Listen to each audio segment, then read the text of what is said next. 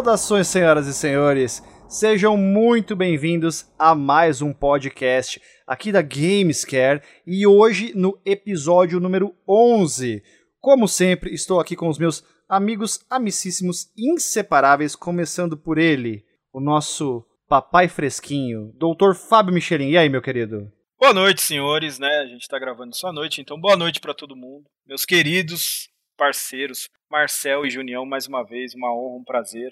E sou um papai fresquinho mesmo, graças a Deus, super feliz, super contente, meio coruja, meio preocupado demais, mas é a vida. Mais uma fase. É isso aí, mais uma fase que a gente vai passar com certeza. Estamos aí acompanhando um pouco de longe essa jornada do mais novo papai, Fábio Michelin, né? E dando sempre aquela moral, né, Marcel? Porque a gente escolheu não seguir esse rumo. A gente olha de longe e fala assim: Tá dormindo, Michelas? Você parece que tá cansado, amigo? Então, estou também com ele, doutor Marcel Antônio Bolatelli Cardim. E aí, meu querido, como é que vai? Fala, mestre Junião, fala, mestre Michelas. E nós vamos falar hoje sobre o que, mestre Michelas? Hoje nós vamos falar de um assunto meio polêmico, mas que interessa a galera, né? Como é que está a cena do colecionismo em 2022? Qual foi a evolução? Para onde estamos indo, né? De onde viemos, para onde vamos, né? Então vamos fazer uma análise, já deixando avisado todos os amiguinhos que é apenas a nossa opinião e a nossa visão, o jeito que estamos vendo e a nossa opinião que é baseada no que a gente já viveu. Exatamente. Foi muito bom você ter falado isso, Michelin, porque você sabe que atualmente as pessoas andam com os ânimos meio exaltados, né? Eu costumo dizer que as pessoas elas têm uma forte inflamabilidade na região dos glúteos. Então, é bom a gente deixar tudo bem com os pingos nos is certinho, né? E dizer que isso é apenas a nossa visão. Forte inflamabilidade na região dos glúteos. Perfeitamente. Então, isso aqui é só a nossa visão, a nossa opinião. Inclusive, para quem for ouvir a gente no YouTube, o podcast da Gamescare está disponível nos agregadores de podcast e também no YouTube. Então, se você está aí no YouTube, manda o seu comentário para a gente ficar sabendo a sua visão acerca dos tópicos aqui abordados, Marcel. A gente teve até um tempo atrás uma, uma situação muito curiosa com relação à manipulação de preços no mercado de colecionismo, né? Essa mesma situação se repetiu em diversos lugares do mundo, ela não aconteceu só nos Estados Unidos. Mas é hora de nós olharmos se isso ainda está acontecendo esse ano, como é que o que está vindo de novo, o que, que, tem de antigo, como é que o pessoal está comprando, o que, que o pessoal está perseguindo. E nada mais justo que a gente tenha três super mega ultra interessados no assunto aqui conversando sobre isso. Alguns deles, como o mestre Michelin gosta de dar risada, dotados do melhor Mega Drive. The best. The best Mega Drive de todos. o melhor Mega Drive da Terra, Marcel. Foi, saiba as palavras do Junião uma vez, né? Que ele falou que o, o, Mega SG ele já falha no primeiro quesito, que é ser o melhor Mega Drive, sendo que ele não é um Mega Drive. Exatamente. Ele já falhou já. Já falhou, mas é um, é um produto incrível. Marcel já foi provado errado aqui várias vezes. Marcel já dançou nessa. Mas é um produto incrível e é possível sim jogar Mega Drive, jogar Master System e muitas outras coisas aí no Mega SG. É um produto muito prático, né? Um produto premium, é um produto super bacana e eu ganhei o meu e estou curtindo de montão, Dr. Michelin. É, vocês estão de parabéns aí. Fiquei vendo que vocês receberam aí uma doação esplendorosa. Como é que é o nome do nosso amigo? Rick Almeida, Henrique Almeida. Henrique Almeida, você tá de parabéns, cara. Generosidade, Queria eu ter esse poder também, sabe? Fazer doações maravilhosas assim. Ô, oh, amigo. E principalmente para dois rapazes lindos. Ah, muito obrigado. Viris, né? Exalando masculinidade ali. Viris. O senhor tava indo Rapaz, bem aí, eu senhor? não, eu não imaginava que eu ia ouvir isso na minha noite. Viris. Ó, doou pros caras certo. Tá, tá de parabéns, Henrique. É isso aí. Aplaudo sua atitude. É isso aí, meus queridos. Mas, Michelin, fala pra mim. A gente vai começar essa coisa toda aqui qual é o primeiro tópico aí do nosso roteiro? Bom, eu acho que a gente poderia falar, né? Como é que está o consumo? Como é que está rolando? O pessoal está comprando, não está comprando? Como é que tá? Esse assunto foi escolhido a dedo, né? Porque, pô, eu tenho essa benção de estar tá aqui com dois caras maravilhosos, né? Então, Marcel é o rei dos business. Doutor Marcel. Quem me dera, doutor ainda não. Tem aquele, aquela brincadeira que o pessoal fala assim: business are booming, né? E business are booming. A galera tá, tipo, enlouquecida com o mercado.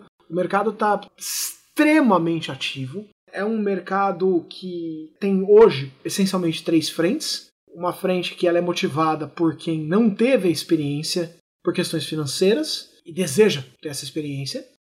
Tem uma frente de gente trabalhando para proteção desses conteúdos, portanto, está fazendo aquisição desses bens para colocá-los em museus, para gravar as ROMs deles, para protegê-los. Esses caras engloba o Junião, né? Que é aquelas desculpinhas sempre esfarrapada dele, que ele fala, não, eu comprei porque eu vou fazer conteúdo. É isso, Marcelo? Não, não, não, não, não. Aqueles caras, tipo, por exemplo, o pessoal do VGDB, o Junião, ele entra no primeiro. O cara que vai usar, não teve oportunidade de comprar lá atrás, vai, vai usar. usar né? mesmo, né? E segundo nível, nós temos caras como o pessoal do VGDB, que faz um trabalho muito legal disso. Pessoal de diferentes conservadoras japonesas e americanas de, de, de games, que compram verdadeiramente porque alguns desses jogos eles são até exemplares bizarros de PCBs, composições exóticas de componentes, porque eles precisavam tirar leite de pedra de videogames que já tinham 5 anos no mercado, 7 anos no mercado, que eram hardwares extremamente envelhecidos, e portanto esses cartuchos eram completamente diferentes do normal. Às vezes eram. O Saturno mesmo tem combinações interessantes, né? Que é cartucho de ROM mais CD ou cartucho de RAM mais CD. Então, isso é extremamente necessário, são coisas únicas daquele console que tem que ser preservadas. E um terceiro, infelizmente, grupo existente, e às vezes a gente tem a sensação predominante, é uma galera utilizando isso como meio de especulação na tentativa de fazer uma rápida grana no mercado, que é um mercado extremamente perigoso para você fazer isso. Porque ele não está inflado, ele não está inchado, ele está ultra inchada. A bolha está extremamente enorme e é uma bolha que não tem escapatória, porque o número de compradores reais é finito. E a aceitação deles, o nível que eles têm de grana disponível para fazer essas compras é também finita. Então, isso é uma situação assim, muito estranha, muito incomum. A gente nunca tinha visto uma coisa acontecer. Um aumento de preços tão generalizado, tão completo, tão sistêmico no universo de videogame, como a gente está vendo hoje em dia. A gente tem esses três grupos, mas sim, o mercado está extremamente aquecido. Tão aquecido, na verdade, que você tem uma série de empresas produzindo conteúdo, entre elas a Gamescare, para esse mercado extremamente aquecido. Calma, Marcelo tá queimando a largada já. A gente vai chegar lá. E para você, meu querido Junião, o que, que você é? Toda hora eu tô chamando o Junião de Julião. O Julião é o irmão do Fabão que faz trabalhos de entrega pra Gamescare e eu fico chamando ele de Julião. Grande Júlio Inclusive, Souza. deve estar tá ouvindo. Amigo da gente. Super uhum. fã do Minicast. Então vamos lá, Junião, meu lindo. Como é que você vê isso na sua bolha? As suas experiências, você acha que o mercado está aquecido, que tem mais pessoas começando a colecionar? Ou você acha que são as mesmas pessoas que sempre colecionaram? O que, que você acha? Concordo com o Marcelo, o mercado está muito aquecido, o mercado está com a, a, bolha absurdamente grande. Eu não acho que seja apenas é, pessoas, as mesmas pessoas inseridas no contexto de colecionismo. Eu acho que tem sim gente nova chegando, o que é só agrava o problema porque estão crescendo, né, o, o número de consumidores voltados para esse nicho específico, mas por outro lado, não tem videogames e jogos sendo produzidos. O Marcel que deu aquela queimadinha de largada gostosa e ele tem razão. Existem empresas como a Gamescare que estão produzindo coisas novas para esse segmento. Mas não tem como escapar de que os cartuchos, os CDs e os consoles não são mais fabricados, eles estão acabando essa coisa do Super Mario World ser raro, a gente está caminhando para isso, porque querendo ou não, os cartuchos estão estragando, e por mais que você tenha uma tiragem quase infinita de unidades, eles estragam e vão acabar, e não existem outros sendo repostos. Então, eu acho que é um problema. Uh, tenho certeza de que tem muita gente nova sim, porque a gente não é raro eu e o Marcel respondermos essa pergunta quando a gente está ao vivo. Quais dicas vocês dão para alguém que vai começar o colecionismo agora? Tem muita gente que está começando agora. Eu sempre brinco, né? A minha dica é não comece, porque a coisa tá tão feia que eu honestamente eu não vejo com bons olhos começar uma coleção agora. Não que não seja legal, é maravilhoso você olhar para a prateleira, né? Quando você chega no calabouço do maravilhoso mundo da Michelangelo e você vê aquele monte de itens maravilhosos, assim, dá uma sensação muito gostosa, muito legal. É uma coisa boa. Só que, por outro lado, cada vez tem mais gente tentando se aproveitar, os famosos oportunistas. Existe agora uma classe que na minha época não existia, que são os colecionadores profissionais. Existe toda uma cultura de certificação. Então tudo isso acaba contribuindo para que o mercado esteja bombante no sentido de que está super valorizado. Os produtos estão super valorizados, os preços estão surreais, né? E infelizmente eu não vislumbro uma alteração desse quadro a médio ou curto prazo. Concordo com vocês, meus queridos amigos. Eu acho que o Marcel colocou muito bem aí os tipos de consumidores que a gente tem hoje no meio do colecionismo de videogames, que é o que a gente vive, tá? A gente vai falar do que a gente está participando. Eu não vejo que, assim, muitas pessoas novas entram, mas como você falou, Junião, pessoas que já estão dentro, de repente, começam a querer colecionar. Então o cara já frequenta, ele já assiste o Mini e tal, de repente ele tá jogando lá emulador e tal, né? E ele não se sente ainda um colecionador, né? Então hoje o pessoal fala muito assim de boca cheia, ah, eu sou um colecionador. Por exemplo, eu acho que eu não Posso sou. fazer um adendo, perdão? Já que você falou sobre isso, eu vejo que existem dois lados de uma mesma moeda. Se por um lado tem esse cara que você acabou de citar, que fala assim, que enche o peito e fala, eu sou colecionador, por outro lado tem o cara que tem uma coleção monstra e não quer ser chamado de colecionador. Porque o termo colecionador hoje, ele tá beirando o pejorativo.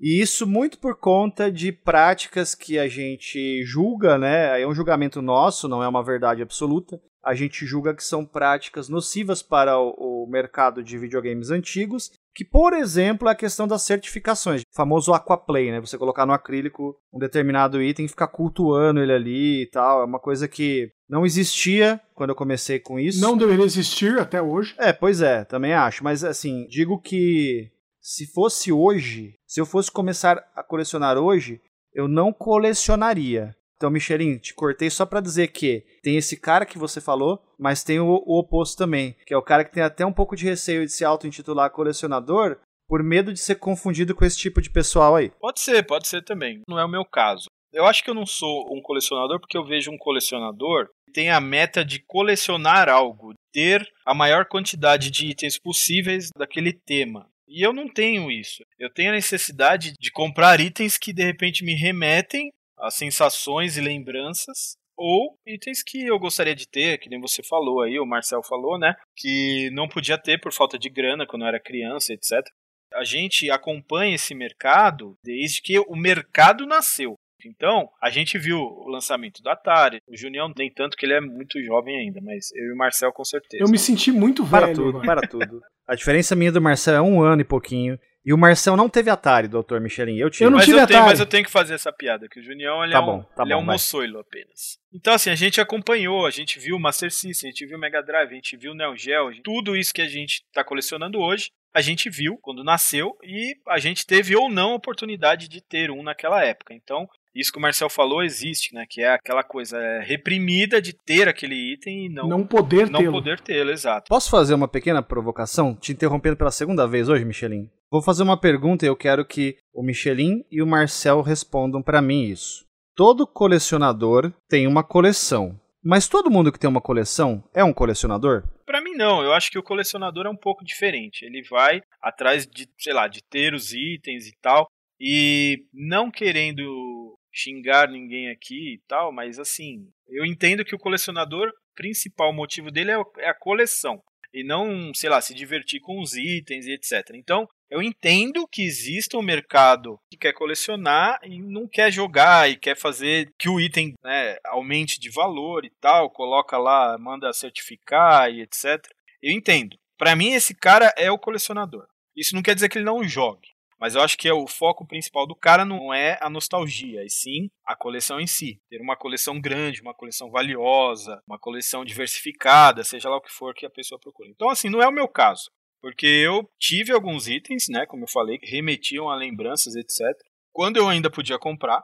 Hoje em dia, o preço tá caro mesmo. A minha dica para quem quer começar a colecionar também, vai devagar.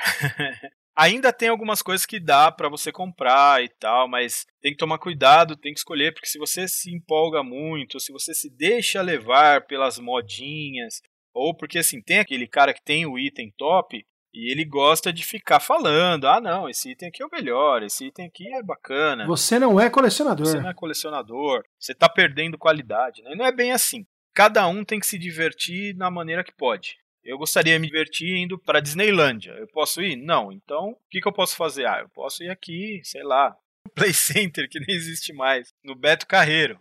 Eu acho assim, isso quer dizer que a pessoa vai ser infeliz? Não, eu acho que não. Eu acho que a gente até falou isso já no podcast dos FPGAs, né? Mas eu acho que se cria uma ilusão e uma demanda de itens super caros e super raros que, cara, não condiz com a realidade brasileira, que não condiz com a realidade da maioria das pessoas. Então não adianta eu querer ter uma coleção igual a do Junião, igual a do Marcel, sei lá, igual a do VGDB. Cara, eu não posso ter. Então, mas o que, que eu posso ter que vai me trazer prazer? Eu acho que isso que é o importante. Eu coleciono as coisas que me traz prazer em tê-la, né? Mesmo que eu não vá jogar, porque também eu não tô falando que quem tem não joga tá errado, porque eu tenho muita coisa que eu não jogo. Muita coisa. 90% da minha coleção eu não jogo. Por falta de tempo, ou porque eu sempre você acaba jogando as mesmas coisas, sabe? E acaba não diversificando, mas muita coisa que eu tenho eu também não jogo, mas ainda não estou preparado para me desfazer. Ainda tem esse lado da vaidade que gosta de ver o itemzinho ali bonitinho na prateleira. Isso estou abrindo, estou sendo totalmente honesto. Eu acho que isso vaidade da minha parte, já que aquele item não me traz tanta felicidade assim em usá-lo, mas eu não consigo me desprender, não consigo me ver sem aquele item, que muitas vezes só fica ali na prateleira, é um pouco da minha vaidade. Então eu não me coloco como colecionador por esse motivo. Mas eu vejo que o povo gosta de vir atrás e falar que é colecionador e etc.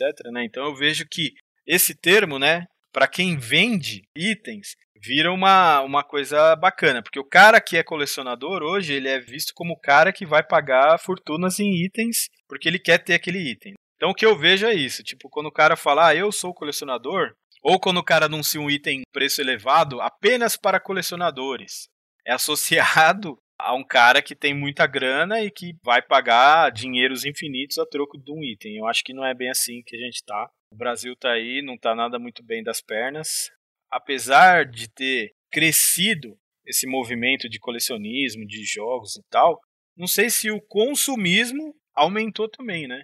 Não vejo grandes itens assim vendendo, não vejo pessoas vendendo muito item, né? Então acho que a gente tá num momento meio bizarro aí. Eu acho que você pegou em vários pontos muito interessantes aí, Michelas. Existe uma fabricação incomum, certo? Porque assim, que a gente, que a gente foi atingido, a existência do YouTube nos atingiu com uma série de coisas que a gente não tinha acesso e rapidamente fomentou o colecionismo, isso é completamente fora do questão, com certeza. De repente, pessoas como eu, você, Junião, que já tínhamos um enorme interesse na área, mas comprávamos coisas que a gente conseguia achar em loja, que batia tipo, o Junião efetivamente corria atrás e colecionava e tal. Eu fui mergulhar mais em colecionar, minha coleção ela foi bem orgânica até 2016, mais ou menos, 2015, 2016. Depois de 2015, 2016 é que ela se tornou mais focada. Mas era aquela coisa, a partir do momento que eu saí da casa da minha mãe, eu fui comprando videogame e eles não iam embora. Então foi virando uma coleção. Mas assim, deu falar, não, agora eu vou atrás de um Super Famicom, agora eu vou atrás de um modelo One Chip Super Famicom, eu vou atrás de um Mega Drive modelo X, eu vou atrás disso, eu vou atrás de um PlayStation 1 tal, não sei o que. Que aliás é uma falha fatal na minha coleção, eu só tenho o PlayStation 1 Mini, né? Eu não tenho um PlayStation 1 de verdade. Então assim, a gente recebeu um input muito grande quando canais como, por exemplo, Classic Game Room, a gente começou a ver coleções como, por exemplo, The Happy Game Collector, The Happiest Gamer, The Irate Gamer, Angry Video Game Nerd. A gente começa a ver coleções de caras como James Rolfe, como o cara cabeludo lá do Hidden Gems, Metal Jesus Rock. A gente começa a ver coleções desses caras e começa a ver esses caras apresentando para nós. É claro que há um salto entre o universo deles de acesso nos Estados Unidos e o nosso universo de acesso. Mas, de repente, para nós que vivemos aquilo, aquilo foi um, um, uma, um tapa na cara de: olha, isso tudo existe lá fora e vocês estão jogando via emulação ou nem estão jogando. Existe uma outra galera, no entanto, foi despertada, e essa galera é natural, o cara querer fazer isso. É como, é como se a gente tivesse começando a jogar no New Game mais 7 e os caras no New Game normal, na hora de colecionar. O nosso primeiro gameplay no mais 7. É, e a gente, a gente não tinha como bater contra esses caras. A gente, inclusive, é uma coisa que não, não dá. A gente até tem vídeos no Mini falando não façam isso certo? Não assista um canal gringo, um canal alemão, e fala assim. Teve um cara que até fez um comentário num dos, dos vídeos de colecionismo que o cara falou assim, cara, eu um amigo me mandou umas caixas que ele tinha de Mega Drive da França, pau, e eu resolvi que eu ia comprar uma coleção pau no Brasil. Falei, não faz isso, cara. Você vai se rebentar financeiramente, você vai ter que importar tudo em euro.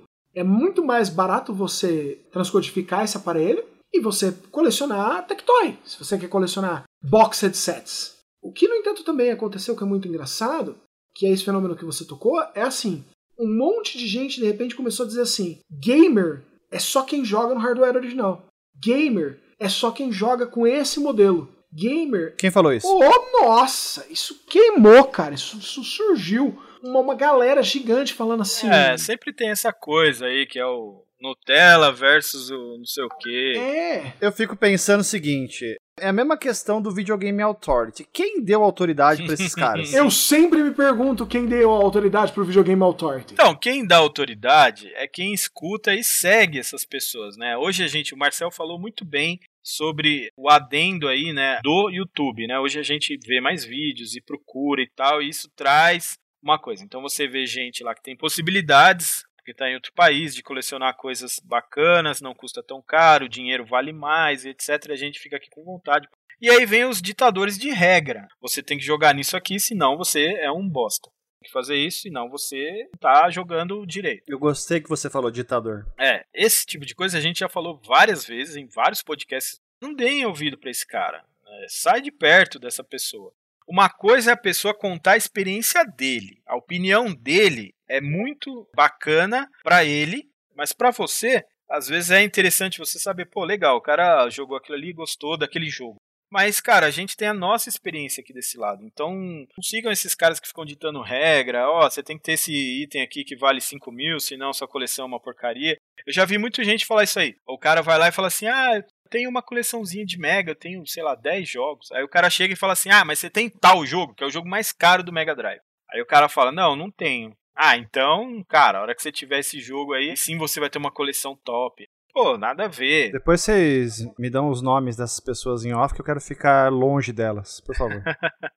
São as pessoas que colecionam porque sentem prazer em colecionar e tem as pessoas que querem procurar os itens mais raros. E esse cara, para mim, é o colecionador. A questão aqui é, conforme esses ditadores de regras surgem. Defecam regras? É, esses defecadores de regras surgem. A pessoa começa a olhar mais para a coleção dela como uma necessidade para ela participar daquele determinado grupo.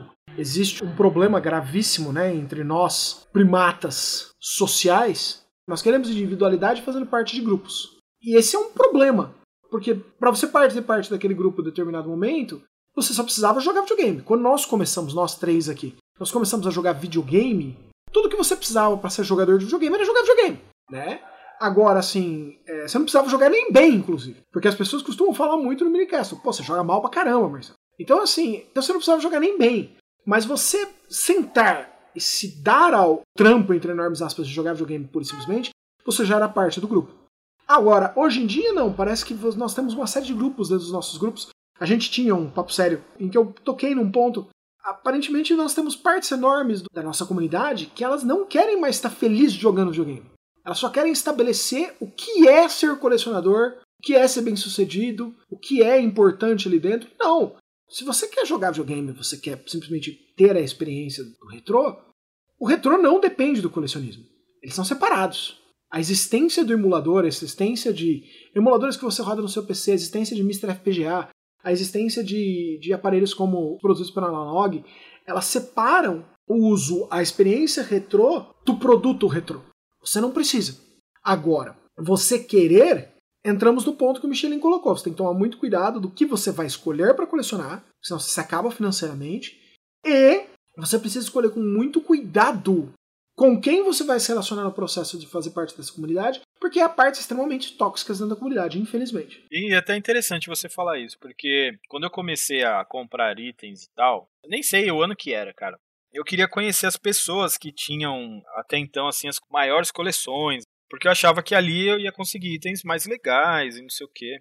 Mas me aproximava não pelo interesse, né, de, de tirar vantagem, sim para conhecer as pessoas e tal, ficar amigo, sabe? É, aprender, trocar informações e tal. E eu tive uma decepção, assim, cara, gigantesca, sabe? Quando eu saí para esse mundo, assim, eu falei assim, ah, eu quero entrar nesse mundo desse colecionismo e eu quero ver qual é que é.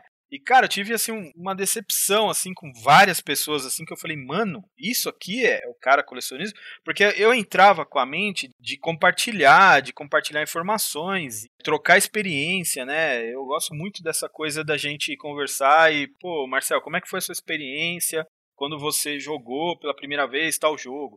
Eu acho que o nosso podcast inteiro é gira em torno disso, né? De experiências, de a gente trocar experiências e contar experiências para as pessoas. Então eu entrei nessa vibe. E aí eu vi um negócio assim, sabe? Aquele negócio da inveja, de um concorrer com o outro, um desejar o mal do outro, sabe? Até parece engraçado a gente falar isso. E pano de fundo é, são videogames, né? tipo, a pessoa faz isso a troco de videogame. Enganação, assim, sabe? Então foi um banho de água fria, assim, que eu falei, cara, eu não quero participar desse meio. Porque eu achei que eu estava entrando, que nem o Marcel falou, né? Numa comunidade, né? Eu ia fazer parte de uma comunidade ali. Então, pô, aqui eu me encaixo, né? O que, que eu sou? Eu sou um jogador de videogame. E eu tive uma decepção muito grande. Quando eu vi assim que a galera pensava, o que, que a galera fazia. Muita gente nem sabia nada de videogame só queria ter os videogames mesmo, que nem o Marcel falou, para se destacar e etc, né? Então foi uma decepção muito grande que eu tive. Quase que eu até parei de ir atrás de itens, assim, tamanha foi a minha decepção. É um momento de quebrar o coração que vem acontecendo com muita gente ainda, né? A gente ouve isso de bastante gente, então é, é complicado, cara. Mas é uma coisa interessante que o Michelin falou, até acender uma luz aqui. Curioso a gente perceber que esse tipo de situação acontece no meio de videogame, que a gente pensa, videogame é uma coisa bacana, né, que tá atrelado ao lúdico, é uma coisa para diversão, para bons momentos, né? Mas sem querer é, deixar o assunto maçante pesado, a única forma de se esquivar desse tipo de situação é não envolver outras pessoas. Porque onde tem gente, vai ter gente de todos os tipos. E eu não estou aqui para dizer que a comunidade de videogame ou a comunidade retro gamer ou, ou geral é assim. Mas estatisticamente falando, o Marcel adora essa coisa de estatística estatisticamente falando, vai ter pessoas assim em qualquer meio. E no videogame não é diferente. Infelizmente, cabe a nós saber separar, como dizem, né, o joio do trigo. Mas eu entendo perfeitamente o que o Michelin está falando. Porque ele estava chegando ali num, num ambiente novo, que ele tinha uma expectativa, e ele percebeu que essa expectativa talvez não fosse 100% o que ele estava esperando. É, é, isso mesmo, Michelin? Entendi direito? É isso, isso, é isso, é isso mesmo eu sempre fui assim um cara que gosta de, de conversar com as pessoas, de fazer amizade, né? Então, por exemplo, lá, lá atrás, quando eu jogava Super NES, Mega Drive, eu ia nas lojinhas de jogos, aí fazia amizade com o pessoal, sabe? Fazia amizade com o dono da lojinha, e aí trocava ideia com o pessoal. Então eu cheguei nessa vibe, né? Que era a vibe que eu estava acostumado. E aí eu vi que não rola isso, entendeu? Você é visto como um cartão de crédito gigante. Se você tem crédito, ok. Se você não tem crédito, você automaticamente é ignorado por certas pessoas e etc, né? E aí não vale nem a pena ficar entrando em detalhes, mas um monte de coisa assim que você começa a ver, você fala, pô, que coisa desagradável, que coisa chata, que um pilantrando o outro e coisas desse tipo. Não tô falando que tem um monte de pilantra aí no meio do colecionismo, não é isso, mas as pessoas que eu me envolvi, algumas pessoas eram assim. Eu tô falando exatamente isso. Tem muito pilantra no meio do colecionismo. É, Mas então... aí sou eu, eu que tô falando. Eu concordo, infelizmente, com o Junião que hoje em dia você tem muito pilantra. Eu gostaria que não tivesse. Eu acho que a gente tá num país que tem mais pilantra do que gente honesta, mas. Putz, o pior é que é uma verdade. Mas não quer dizer né? que todo mundo é pilantra. Não sei, aí já não sei. Não sei estatisticamente falando. Eu gosto de, de, pensar o contrário, que tem mais gente boa do que gente ruim, mas enfim. Tem aquela coisa também, né? Um ato ruim ele levanta muito mais holofote do que um ato bom. Sem dúvida. Então a gente às vezes acaba tendo a impressão que só acontece coisa ruim e isso vai minando a nossa fé, né, nas pessoas boas e tal. Mas Exatamente. pode ser que eu esteja errado e quero eu estar errado. O Marcelo gosta de estatística, né? Estatisticamente falando, uma notícia falsa, ela chega mais rápido. Assim, e muito mais gente. Ah, sim. É até a base de certas verificações de empresas. Por exemplo, você tem empresas que ela quer que a nota que o cliente dá para ela seja sempre 8, 9 ou 10. Porque um cliente que te dá 8, 9 ou 10 numa avaliação do seu atendimento, do seu serviço, ele vai falar de você para até 10 pessoas. Uma pessoa que te der nota 5 para baixo, ela vai falar do fiasco que foi o atendimento seu com ela para aproximadamente 20 a 30 pessoas. Então a gente repassa muito mais o negativo do que o positivo. E é uma coisa que é até instintiva e acontece com a gente e eu me pego fazendo isso e às vezes eu tento me policiar para não fazer, mas eu tenho que brigar com o meu eu interno para isso. O que, que, é que eu tô falando? Quando a gente lança um vídeo no, no YouTube e vem alguém e comenta alguma coisa negativa, você tende a responder essa pessoa. E aí tem outras 50 que falaram coisas incríveis sobre você e sobre o vídeo. E você acaba não comentando, não conversando, não, não respondendo. Eu faço isso às vezes e eu acabo que eu tento me policiar para não fazer, entendeu? É, até porque você se sente injustiçado, né? Então, assim, as, toda a história tem sempre duas versões, né? E a pessoa que quer dar um depoimento negativo e não uma crítica construtiva. A gente não está falando de crítica, a gente está falando de coisa negativa. Coisa negativa não tem o que fazer né? O cara quer prejudicar, ou quer difamar, ou quer falar alguma coisa, né? E ele vai dar a opinião dele, vai contar a versão da história dele, né? Agora a verdade é outra, né? A pessoa que quer envenenar ou ser negativo com alguém, ele tem que ter um motivo. Ele não pode simplesmente ir lá postar e falar assim: ah, eu não vou com a cara do Marcel e ponto final. Ah, mas por que, que você não vai com a cara? Ah, porque eu não vou com a cara do Marcel, então vou falar mal dele, né? Então ele vai perder a credibilidade. Então ele vai inventar alguma coisa que o Marcel fez, ou sei lá, que não é ruim só para ele, sim para todo mundo, assim ele pode influenciar outras pessoas também, né? Então é, isso é complicado. E a gente tá vivendo uma era que as pessoas acham que todo produto, seja ele cultural ou de outras vertentes, qualquer produto, qualquer tipo de consumo, a pessoa tem esse achismo, a pessoa pensa que aquele determinado produto, aquela coisa que ele está consumindo, ela tem que ser feita especialmente para ele e tem que agradar ele em todos os pontos, ou seja, ele como centro do universo, né? Vamos falar do Minicast. O Minicast tem 20 mil seguidores, dependendo do vídeo, a gente tem de mil a 3 mil acessos aí. Às vezes um pouco menos, os vídeos de gameplay tem menos e tal, mas enfim, vamos botar aí de 500 a 3 mil acessos nos dois primeiros dias de lançamento do vídeo. Então, tem todas essas pessoas assistindo. Aí vem o cara e comenta lá uma coisa que ele acha que tinha que ser daquele jeito. Ou seja, o vídeo tem que ser perfeito para ele. Todos os pontos que ele idealizou tem que ser. Hoje mesmo eu perdi, momentos antes dessa gravação, eu perdi a esportiva com o cara. Eu respondi ele.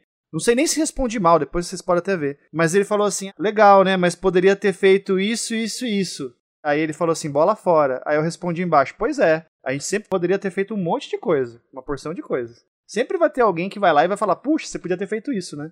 Só que o vídeo é meu, eu fiz do meu jeito. Não que eu tô falando para você que eu sou um super ditador e que as coisas têm que ser do meu jeito. Não. É como eu sou produtor de conteúdo, eu idealizei daquela forma.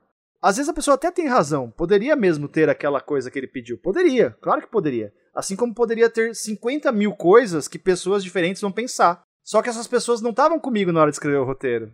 Então fica complicado. O cara acha que aquele produto tem que ser perfeito do jeito que ele, ele idealizou, né? Aquela coisa, né? Expectativa e realidade. E não é assim. Os produtos de consumo, seja eles de material ou cultural, eles são feitos para atingir uma massa de pessoas e não para satisfazer especificamente o seu desejo de você indivíduo, pessoa física. Isso é uma coisa também que muita gente não sacou isso aí ainda, entendeu? Fica a dica aí pro pessoal que tá escutando vamos falar mais um pouquinho sobre os colecionadores profissionais e as pessoas que realmente ganham dinheiro com esses itens. Aí eu vou pedir ao nosso querido Marcel, com toda a sua sapiência, para que nos ilumine com a verdade. Eu até achei legal, uma vez a gente até gravar um podcast falando sobre isso e acabou que não deu e passou o tempo, né? Sobre o vídeo que o Marcel fez. Como é que é o nome lá dos caras que faziam? Nesse momento, quem tá fazendo é a Wata, junto também com uma casa de leilões, né? Ah, mas vocês vão me perdoar, isso não é fazer dinheiro com coleção, isso é safadeza e sem vergonha mesmo. Isso é safadeza. A gente até falou já sobre itens certificados. E eu tenho até uma opinião, assim, talvez impopular sobre itens certificados, porque eu acho que é legal você ter um item, mas deixa eu terminar de falar. Hein? Eu acho que é legal você ter um item é, certificado, porque muita gente não entende o seguinte: muita gente que procura e muita gente que oferece o serviço também não entende nada do que está fazendo. Então vamos lá. O que é ter um item certificado na sua coleção? Primeiro, só se aplica para itens lacrados. Só se aplica para itens lacrados. Se alguém quiser certificar um item seu, tá aberto? Ah, filhão, passe amanhã, sabe? Não faz sentido. Você tem um jogo de NES lacrado que você comprou, chegou no seu poder de qualquer maneira. Pô, mas será que aqui realmente tá lacrado? Será que não foi um cara que passou um, um plástico aqui, tipo, relacrou e eu tô sendo enganado? Ou assim, como que eu vou atestar que o item tá aqui, a qualidade do item, como é que tá, como é que não tá, esse lacre é original, esse lacre não é? Porque a gente está falando de itens que têm um valor agregado, certo? Então existe pessoas que seguem um processo né, de autenticação daquele item. Então o cara vai pegar aquele item seu, Ele vai fazer um exame químico ali para saber a idade do plástico que tem ali em volta da caixa. Ele vai fazer, ele vai passar num raio-x para ver, porque né, a pessoa não vai meter a faca e abrir o item para ver, né? Um item lacrado, raro e tal. Um raio-x ali vai olhar, pô, peraí, vamos ver se isso aqui realmente está tudo certinho, se realmente está lacrado, se está com todos os itens que deveria vir dentro da caixa, está aqui dentro. Então o cara submete o item dele a um monte de teste que atesta no final de que aquilo é real ou não. Então aquilo é real ok, puta, eu tenho um Zelda aqui lacrado de Super NES, ó, tá lacrado mesmo, da época, o lacre original da época, nunca foi aberto, tá com todos os itens dentro da caixa, como deveria estar, tudo mais, tudo certinho. Pô, qual que é a nota que esse item tem? Aí a gente já entra num, num certo debate, mas, qualquer forma, o cara vai ter um atestado que aquele item é autêntico. Quando uma empresa séria emite um atestado de que o item é autêntico, ele tem que ter uma garantia, porque eu não posso simplesmente pegar um item, sei lá, o Marcel trouxe aqui um Mario Bros lacrado. Eu olho e falo assim: "Ah, Marcel, esse, esse jogo realmente é um jogo original, está lacrado mesmo. Tá aqui o papel que certifica." E dou os dois na mão do Marcel, certo? Aí o Marcel pega um outro, relacra, né, vamos supor, e vende por vários milhões de dólares mostrando o meu certificado. Ó, o Michelin atestou que esse item aqui é o 100% original. Então o que que acontece? O cara ele tem que lacrar aquele item, numerar e fazer um controle. Olha, esse item pertence ao Marcel, ele trouxe aqui, foi atestado, foi feito isso, tá aqui o lacre. Então, esse negócio o pessoal tira sarro, ah, o Aquaplay, não sei o quê. Mas isso é, vamos lá, deixa eu terminar de falar, né? Eu acho que é válido, porque você está testando um item que é original, que realmente nunca foi aberto, etc, etc. Então, para quem é colecionador, é um, acho que é um documento importante. Mas o que, que aconteceu? É, isso, Marcel, me corrija se eu estiver errado. O pessoal que certifica esses itens começou a manipular valores de itens certificados por eles. Então, fizeram um acordo com uma casa que faz leilão, pegaram jogos lá que foram lacrados e, cara, teve até coisa de bid falso. Quem compra o item é tudo do mesmo, da mesma panela. É um grupo de 40 pessoas que compram e recompram entre si eles verdadeiramente manipularam o valor de mercado. O que eles fizeram foi, cada vez que a casa de leilões vende, ela vende para um dos membros desse grupo que compra com o dinheiro do grupo por preços cada vez mais altos. E aí eles começam a cintilar para o mercado que essa oportunidade de ganho existe. O mercado então entra e vira quase que um. O nome criminal para isso em inglês é Ponzi Scheme, né? A gente às vezes chama de esquema de pirâmide, mas não é exatamente um esquema de pirâmide eu prometo para você um retorno financeiro gigantesco sobre determinado item, mas na verdade esse mercado é verdadeiramente artificial, ele não existe. Que é o, o grande problema desses itens. Porque assim, ah, beleza, Super Mario 1, lacrado, modelo, versão primeira que chegou no mercado americano, ela vale 2 milhões de dólares?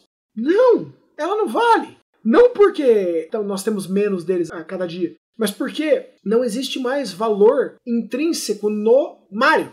Eu tenho milhares de outros lugares que eu posso jogar Mario, mesmo legalmente.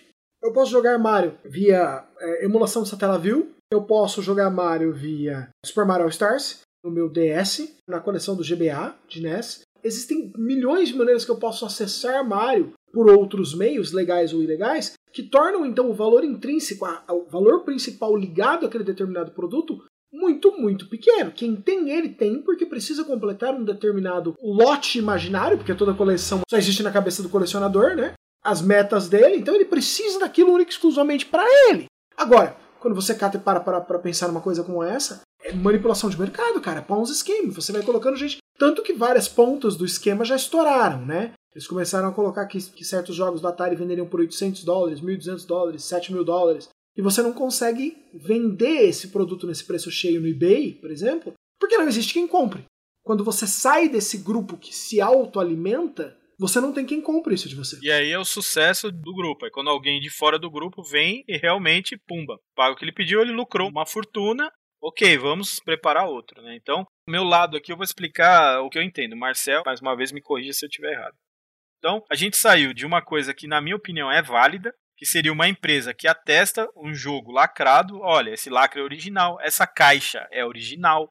Não foi uma caixa que refizeram e lacraram numa fábrica. Como é que você vai saber? Se você tem um item lacrado, como é que você vai saber se a caixa é original? Hoje pode ser que tenha uma pessoa que faça uma réplica da caixa perfeita. Como é que você vai saber que o chip que está dentro do cartucho é um chip original? É, entendeu?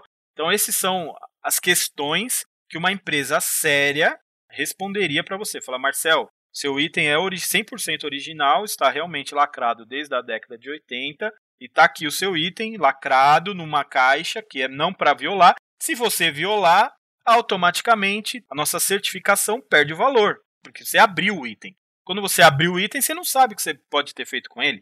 Como eu falei, o Marcel pode clonar, trazer um outro, um clone, tipo, querer vender com a certificação de um outro jogo. Então, eu acho legal isso, né? Para o mercado de colecionismo mesmo, de high level ali, eu acho que é interessante ter uma empresa que faz isso. Mas aí o que, que acontece? O cara faz um esquema, certo? Então eu pego um item do Marcel e vendo, e eu compro do Marcel por 100 reais.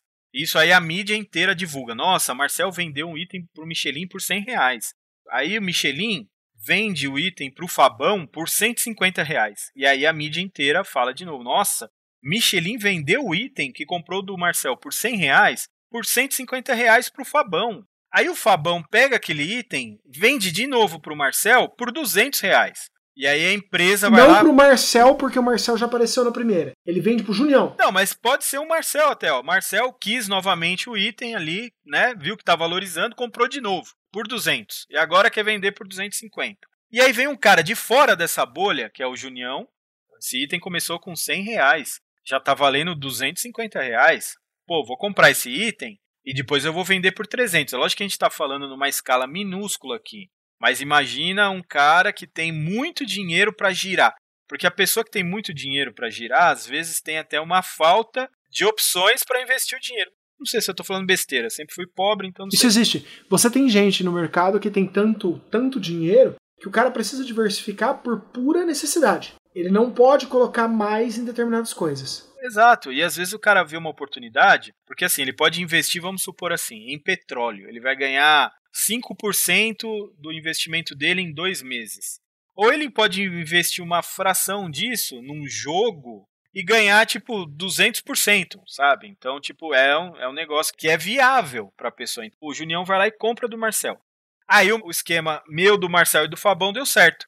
Chegou um cara de fora e caiu naquela presepada e comprou um item que vale, na real, sei lá, 15 reais por 300 reais, achando que tem um valor agregado. Aí ele leva aquele item para casa dele e fala: Nossa, agora eu tenho o melhor item de todos. Aí ele vai lá e, sei lá, faz um leilão sério daquilo. Vou tentar leiloar e ver se eu consigo 300. Aí, tipo, o maior lance que ele tem é 20 reais. Sabe? Que é o preço padrão. É o preço normal, o preço que uma pessoa pagaria no item.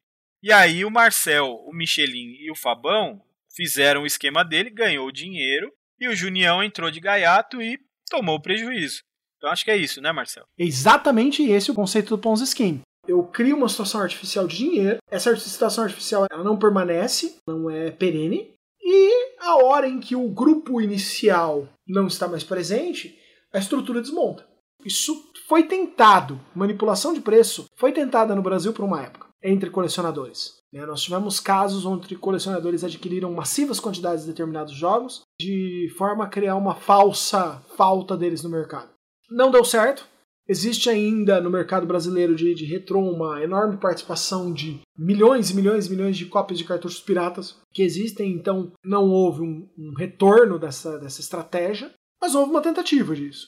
Me preocupa um pouco a combinação entre esquemas desse jeito, esquemas de investimento antiéticos, mas a falta de material em si, mas a necessidade plantada pelo YouTube e outras redes sociais de que para você fazer parte de determinados grupos você tem que comprar determinados itens, acaba inflacionando esse preço ainda mais para níveis completamente fora do normal, até o momento onde a pessoa às vezes se percebe dona de uma montanha de coisas que não tem valor real quando ela tenta despejar no mercado. Né? Nós já tivemos amigos assim, que o cara chegou num determinado momento e ele falou: Não, eu tenho uma, uma coleção que deve valer 30, 40 mil reais. Aí o cara tenta despejar essa coleção de 30, 40 mil reais no mercado e descobre que ele não consegue. Porque quem vai comprar, quem acha que aquilo vale aquilo, não tem a grana para fazer aquela compra. E o mercado em si não acha que, que a coleção vale aquilo. E também tem aquela coisa que você às vezes quer um item, mas você não quer pagar o que a pessoa acha que vale existem noções de valores diferentes. Eu acho que assim, todo mundo na coleção tem que ter um foco, né? Então, se o cara não tiver um foco na coleção, fala assim: ah, eu vou colecionar tudo que eu ver pela frente aí. O cara tá ferrado, ou ele é milionário ou ele não vai conseguir, né? Então a pessoa tem um foco. Por exemplo, o Marcel. Marcel gosta muito da Nintendo. Então ele se foca em itens da Nintendo. São a prioridade de coleção do Marcel, certo?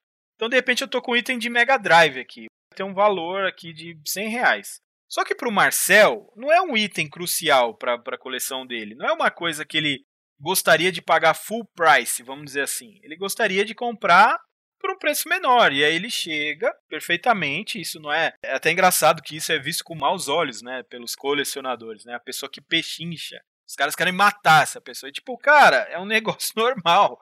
Você vai comprar um bagulho, você vai oferecer lá, cara, eu pago tanto. Se a pessoa não quer, acabou. Obrigado. Não precisa se ofender. Aí o Marcel vai chegar vai falar assim, cara, esse item de Mega Drive, porra, você tá pedindo 100 reais, eu pago 50 reais, vai. Porque é o, o preço que o Marcel se sente à vontade de comprar aquele item para ele, para a coleção dele. Quer dizer que ele vai vender o item e lucrar? Não sei, pode ser, mas ele está ofertando um valor que ele se sente confortável para comprar. E às vezes, para o outro cara que aquele item é uma prioridade na coleção dele, não faz sentido.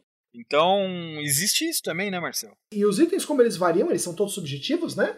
É, você tem alguns itens que se tornam objetivos, que se tornam, vamos dizer assim, tijolos essenciais, mas nenhum deles é, tá, galera? Se vocês tiverem que tirar alguma coisa dessa conversa com a gente, é não existe vaca sagrada em colecionismo, tá? O que é importante para você pode não ser para outra pessoa. Por exemplo, a gente tem amigos que colecionavam Resident Evil, inclusive os Resident Evil ruins. Tem, tem gente que fala para mim assim, cara, você não leva o Mega Drive a sério. Você não tem um outrun da vida. Ou gente que tira sarro comigo e fala assim: como é que você pode falar que você gosta do Mega Drive você não gosta de Flick? Eu não gosto de Flick. Eu não jogo muito hang-on. Mas tem gente que vai falar pra você: se você não tiver hang-on, você não é um, um, colecionador. Então, não existem vacas sagradas, cara. Tem gente que fala assim: ah, se você não tiver Terranigma e Chrono Trigger na sua coleção de Super Nintendo, você não tem RPGs na sua coleção. Você pode gostar de outros RPGs. Você pode gostar de Secret of Mana, você pode gostar de Secret of Evermore. Tem tanto RPG bom, cara. Eu lembro que quando eu descobri a existência de Tales of Fantasia, por exemplo, todos os outros RPGs do Super Nintendo ficaram um pouquinho menos brilhantes para mim, salvo Chrono Trigger. Porque Tales of Fantasia é muito bonito.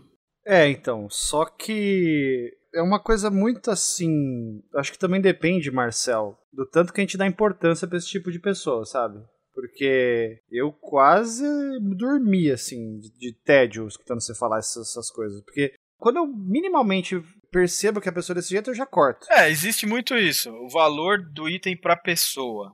existe aquela pessoa que. Porque assim, existem itens que não importa se você acha legal ou não, se você deseja ou não, que tem valor. Que são itens raros. Sei lá, o Under Mega sei lá, o Mega Drive fabricado pela JVC, que só saiu no Japão e, sei lá, foram fabricados 20 mil unidades e hoje sei lá quantas tem. Então, assim, é um item que tem valor agregado. Mas eu não gosto de Mega Drive. Ok, você não gosta de Mega Drive, você não vai comprar um Mega Drive Supra Sumo. Existe o valor agregado para alguns itens que são raros, mas é que hoje todo mundo fala que tudo é raro, né? Ah, é, Mario Bros é raro. Não, cara, pô, não é raro é o cartucho que mais vendeu no Super Nintendo, sabe? Que vinha junto com todos os Super Nintendos que foram vendidos. Então, não é uma coisa rara. A pessoa tem que ter também um certo discernimento do que é raro e o que não é raro. Uma coisa que eu acho que justifica uma variação do valor é estado do item. Isso sim eu acho que pode valorizar ou não o item, né? Porque, por exemplo, para quem coleciona a placa de fliperama, isso é muito claro. Quem tinha a placa de fliperama na década de 80 e 90? Os caras que eram operadores de arcade. Ninguém mais tinha placa de arcade. Ah, mas eu tinha. Não, tudo bem, você é um em um milhão. Quem tinha placa de fliperama naquela época eram operadores de arcade. Era o cara que tinha fliperama na rua e ganhava dinheiro com as placas. Ponto final. Depois da década de 90, quando chegou 2000 e poucos e tal, que o negócio de arcade acabou, o que, que aconteceu? Um cara que tinha uma empresa, certo? Que ganhava dinheiro com aquilo, parou de ganhar dinheiro. Parou. Junião tinha lá 100 máquinas de arcade espalhadas por São Paulo, que ele ganhava, sei lá, 100 mil reais por mês. Aí foi caindo, caindo, caindo até o dia que chegou que ele ganhou 500 reais por mês. E aí ele falou, pô, não dá mais pra ficar com essas máquinas, né? Eu ter que fazer outra coisa. Eu vou vender as máquinas? Não, ninguém vai querer comprar as máquinas do Junião. O Junião vai chegar para outras pessoas e falar: Ah, quem quer comprar a máquina de arcade? Os caras vão falar: Você é louco? Isso não vale mais nada, perdeu o valor, já era. Aí o Junião se viu com 100 máquinas de arcade que não rendem mais dinheiro nenhum, mas que todas já renderam muito dinheiro, então já está mais do que pago aquelas máquinas. Então, tipo, o Junião não tomou prejuízo. Aí o Junião vai fazer o que com essas máquinas? Já sei, eu vou alugar um campo de futebol, eu vou pagar 20 mil reais por mês para guardar todas essas máquinas infinitamente até elas apodrecerem. Isso é uma decisão sábia, olhando negócios, Marcel? Nem um pouco. Eu tenho que continuar movimentando aquilo até, o, até ela degradar completamente, até ela desaparecer. Assim. O Junião já ganhou dinheiro. O Junião agora ele tem 10 casas alugadas, ele não quer mais saber daquilo. Então o que, que ele vai fazer com aquelas máquinas? Vai pagar um puta dinheiro para ficar guardando aquilo? Não! aquilo não vale mais nada. Então o que o Junião vai fazer?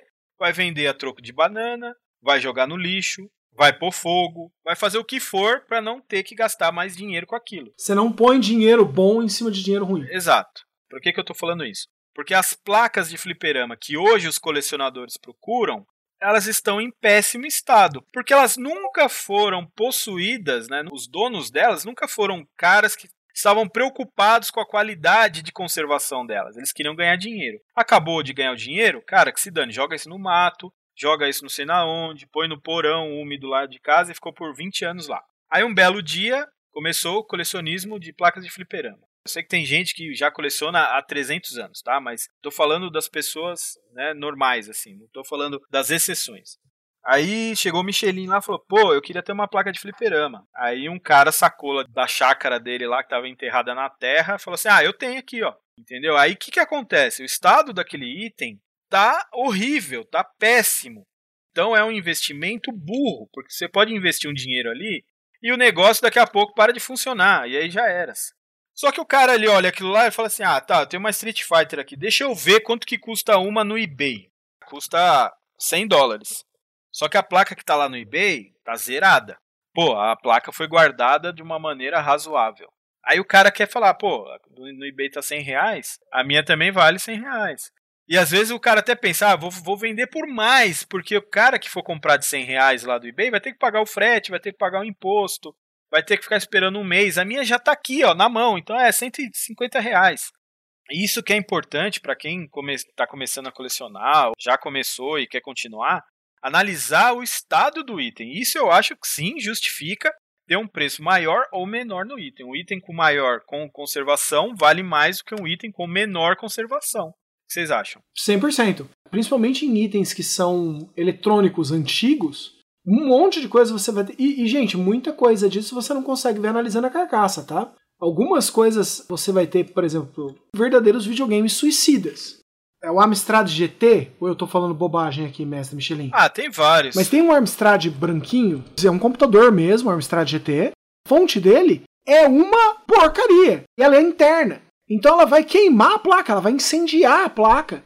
Ela vai detonar a tua placa se você ligar ele na tomada, sem trocar resistores e capacitores dele depois de 40 anos dele parado.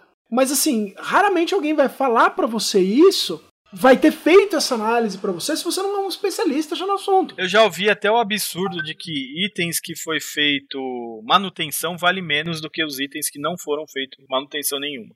Isso é um absurdo. O que, que acontece? São vendedores que não têm capacidade, que eu acho que é até melhor não mexer mesmo, porque o que eu vejo de vendedor aí que vende item que ele mesmo arruma, pelo amor de Deus. O que, que acontece? Às vezes o cara não quer pagar para ter uma manutenção e vender um negócio com uma qualidade melhor. Então, o cara inventa de que, ah, não, ó, se você fizer manutenção, o cara vai trocar os capacitores e vai deixar de ser original. E aí vai valer menos. Se você fizer uma modificação que melhora o sinal, cara, vai valer menos, porque já está mexido. Cara, pelo amor de Deus, também não caiam nessa.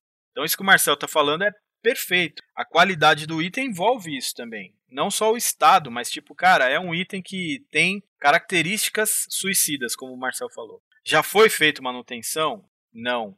A probabilidade de eu fazer um investimento e perder o dinheiro é muito grande. É muito grande. Então se torna um investimento não muito legal. Fica um investimento arriscado e você começa, você já começa a pensar que talvez seja melhor você utilizar seu dinheiro de outra maneira. E gente, existem alguns acessos ao universo retrô que não verdadeiramente, de novo, de novo, voltando, a gente pode desconectar o retrô do retrô. Se tudo que o cara quer é jogar Super Mario 3, ele não precisa comprar um NES e jogar Super Mario 3. Ele pode literalmente jogar no serviço da Nintendo hoje. Não é porque o Marcel não usa o NSO que você não pode usar. Então, Marcel, mas assim, eu acho que tudo isso que a gente tá falando, não, cara, não tem nada ou pouco tem a ver com a questão de jogar o jogo. É, é. Sim. Esquece jogar o jogo, esquece. Isso aí Só não- o colecionismo. Nós estamos falando de duas coisas que é o seguinte, Pra resumir a conversa, o Michelin tá perfeito quando ele fala que a questão da condição do item tem muito a ver com o valor que ele tem no mercado.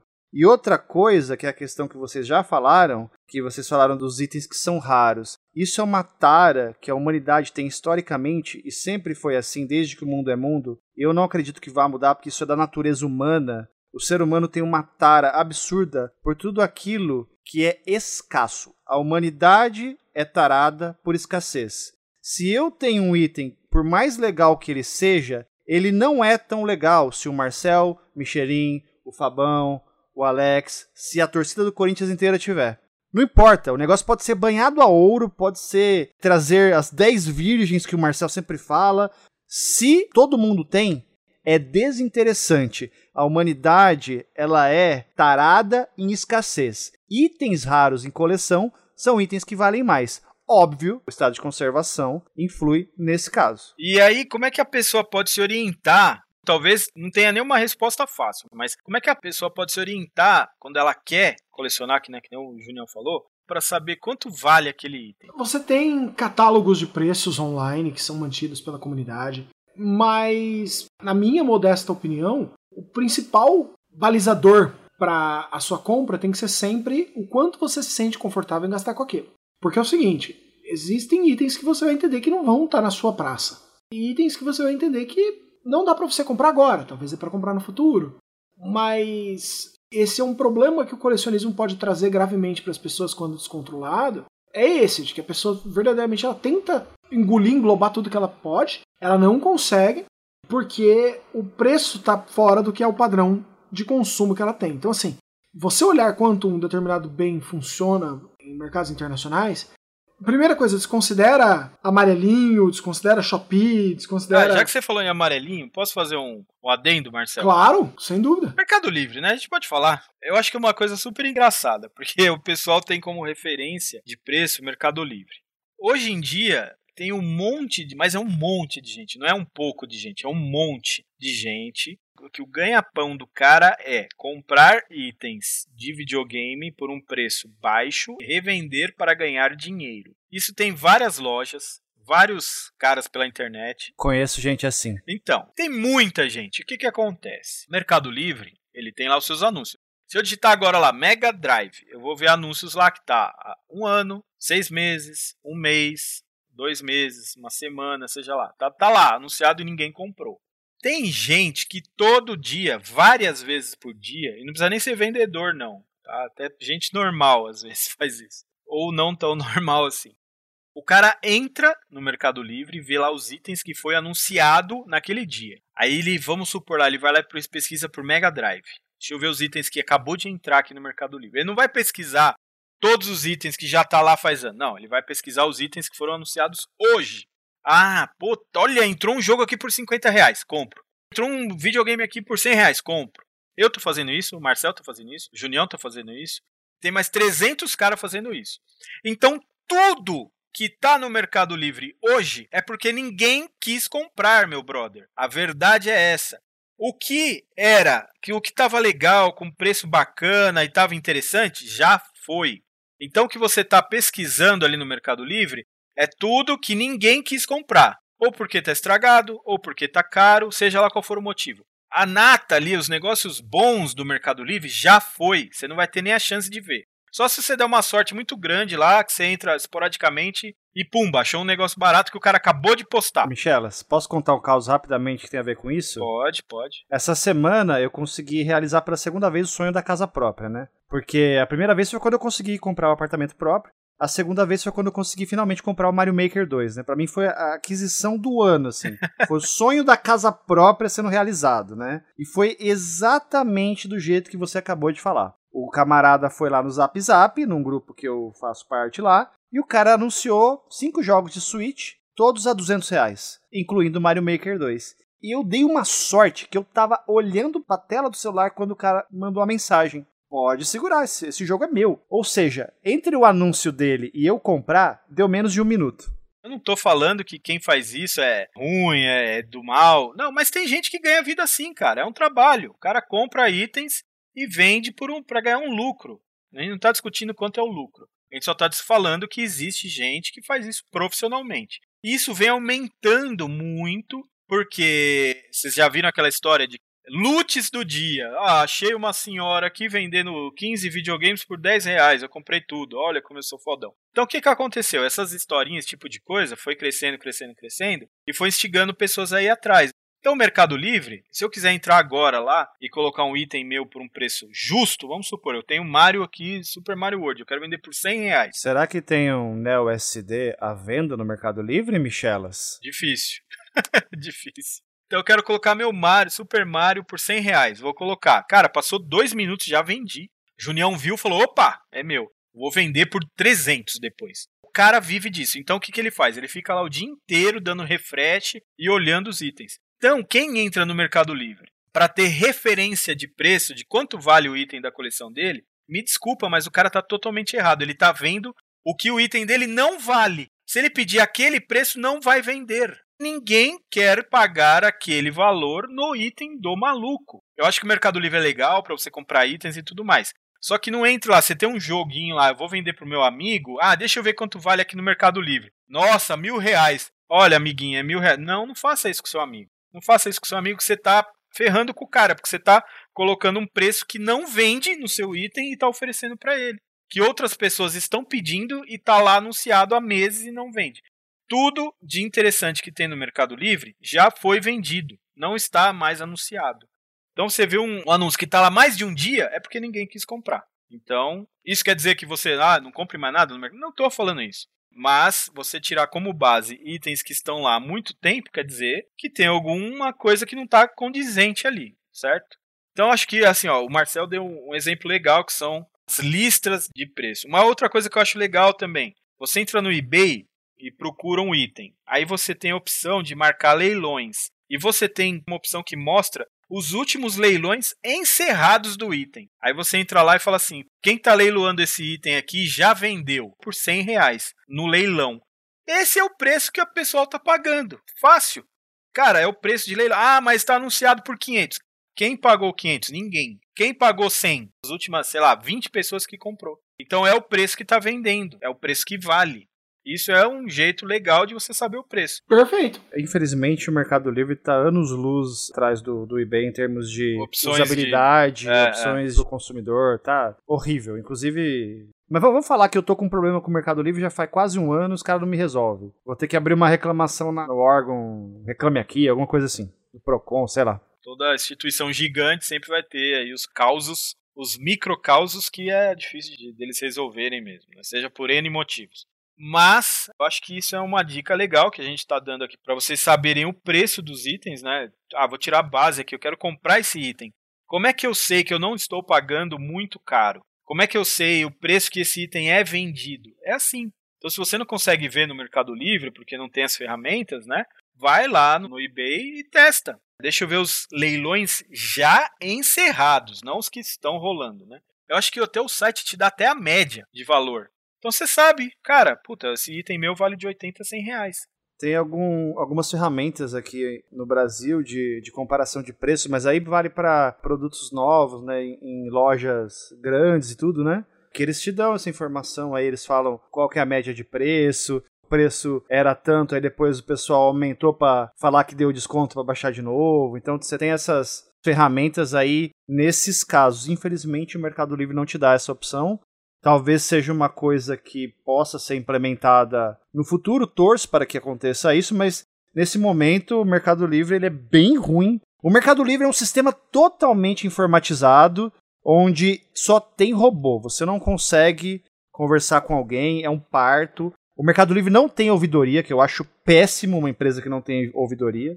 É o que tem. Não tem nada melhor pra gente. Mas, enfim. Mas essas são ferramentas de você achar um preço de um item que que é um item normal de venda. Né? Lógico que se você procurar uma referência de um item que é muito raro, você vai estar tá sujeito a ter que ser generoso no seu pagamento. Porque se uma pessoa tem um item que é muito raro e ele pede um valor alto, você não tem para onde correr. Você não vai ter como falar assim, ah, mas esse item aí o pessoal tá vendendo por tanto. Porque não tá, porque não tem.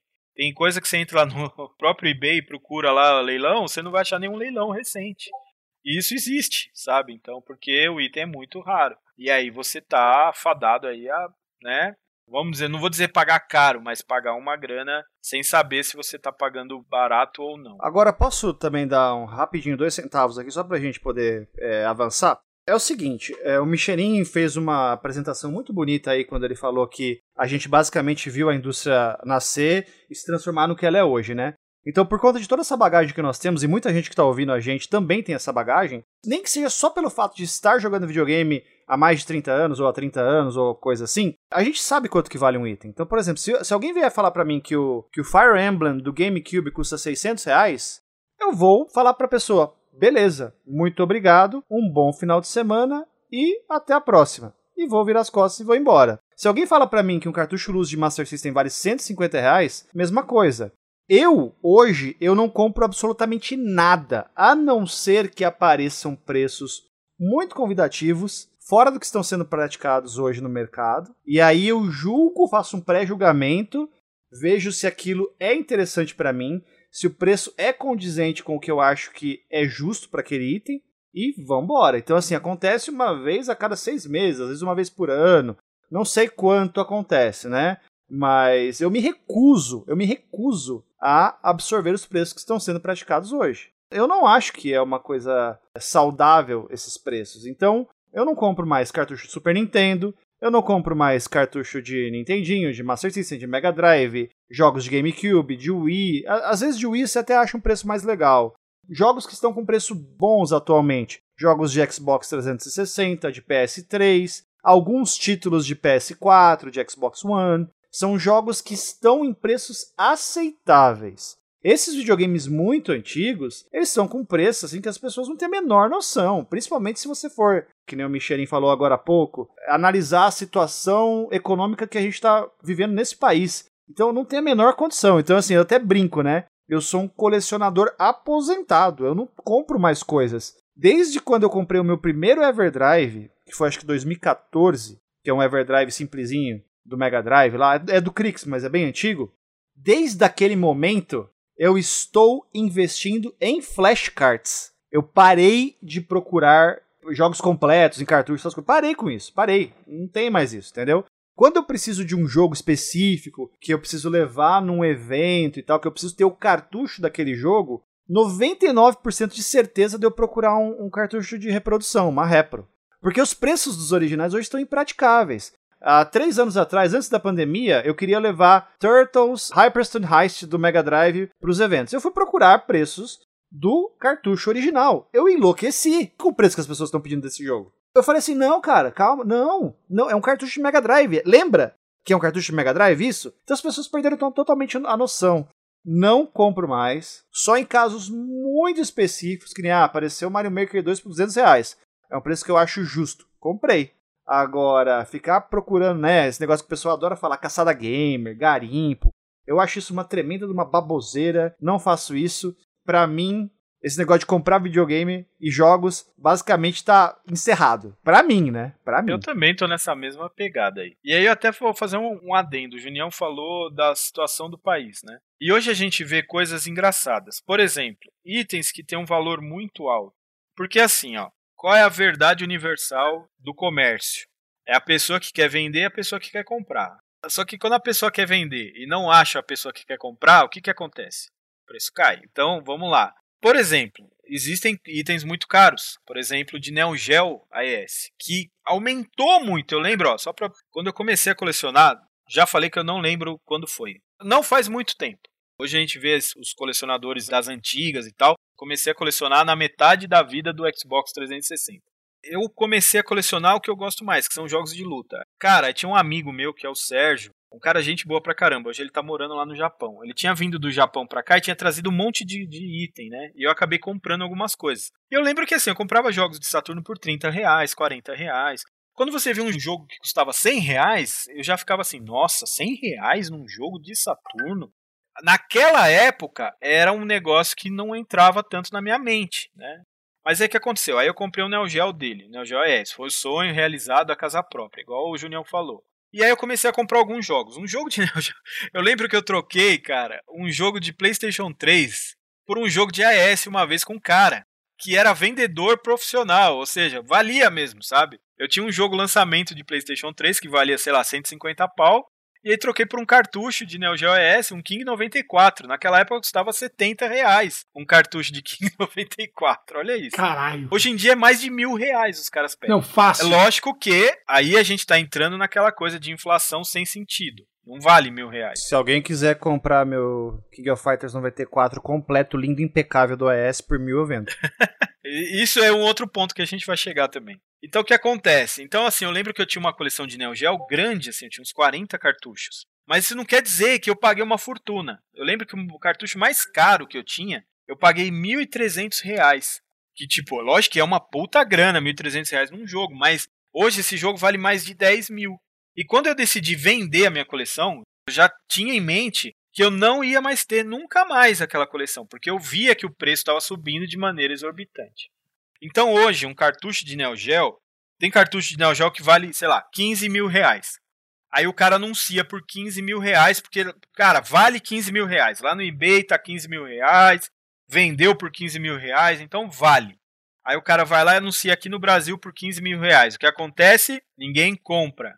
E aí aquela pessoa é o cara que realmente precisa vender, seja lá por N motivo, seja porque ele é vendedor e ele precisa girar o dinheiro, seja porque ele está precisando de dinheiro, seja porque ele está querendo desocupar a casa dele, não, né? Mas ele precisa vender. Então o que, que ele faz?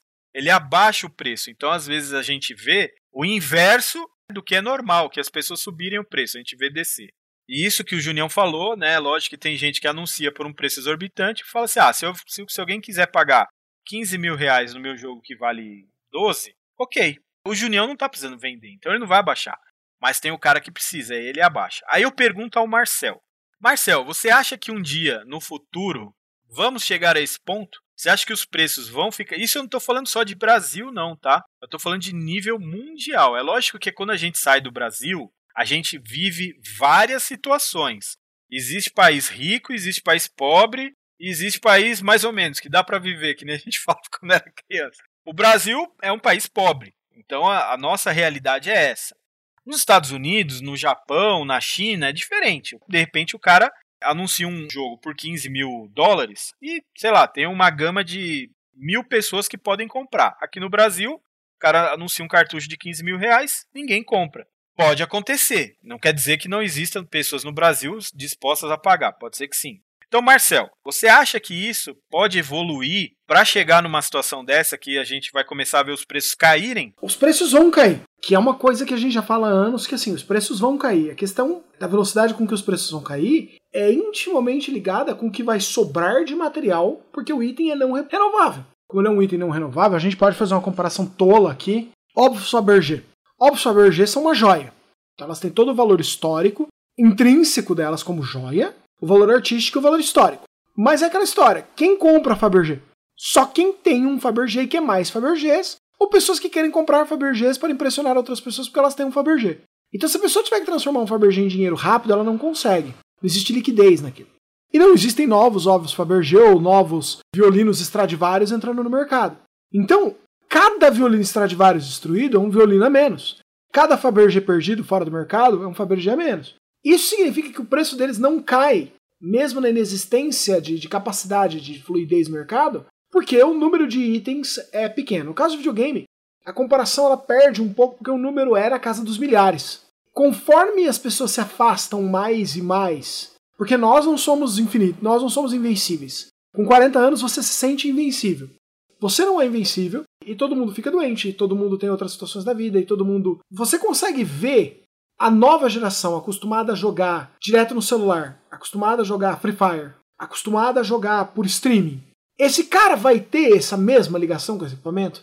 Ele vai ter o um interesse em ir na casa do avô, pegar a coleção inteira que o avô tinha, levar essa coleção na Gamescare, para essa coleção ser limpa, preparada, consertada, para ele ter que comprar adaptadores, para ele ter que comprar. Pensa o seguinte: se o normal, o normal para nós de uma TV hoje é uma TV 4K, padrão do nosso mercado. Quantos problemas a gente tem para levar 240 linhas de resolução para 4K?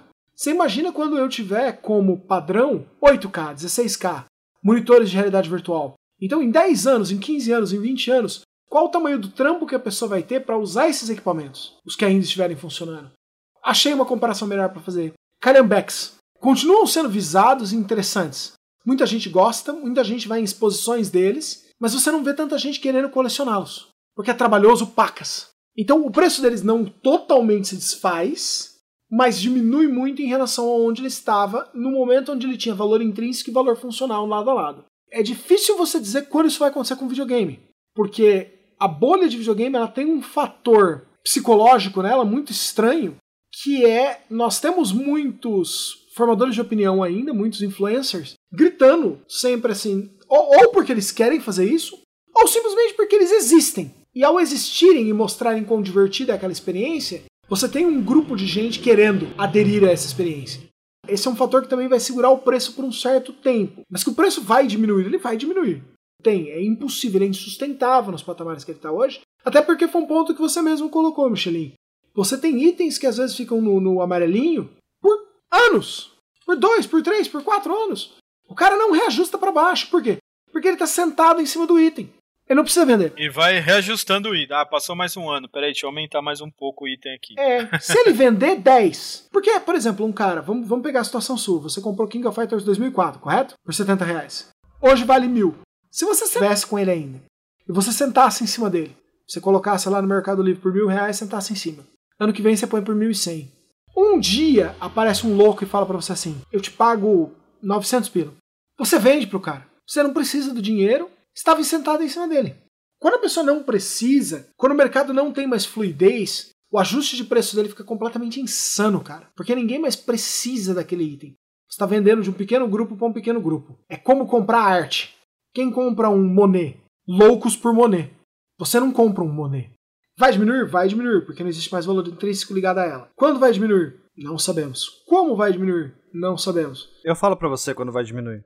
Quando a gente não estiver mais aqui nesse plano. Eu ia falar exatamente isso. Porque daí vai a, a geração Free Fire que o Marcel falou vai ser os caras de 40, 50 anos. A gente não vai estar tá mais aqui. Exato. E aí ninguém mais vai querer isso. Aí vai virar lixo, ferro velho. A gente nasceu com essa parada. Né? A gente desejou essa parada quando era criança. Então, assim, a gente tem essa ligação afetiva muito forte, com memória, com sensação, com tudo. E aí o que, que vai acontecer? Quando a gente morrer, vai ter algumas pessoas que vão dar valor? Vai. Eu já vi gente que não nasceu com os videogames e que dá valor, acha legal, joga jogo antigo e tal. Mas esse valor que a gente dá de ir lá e pagar mil reais um item, aí eu acho que não vai mais ter.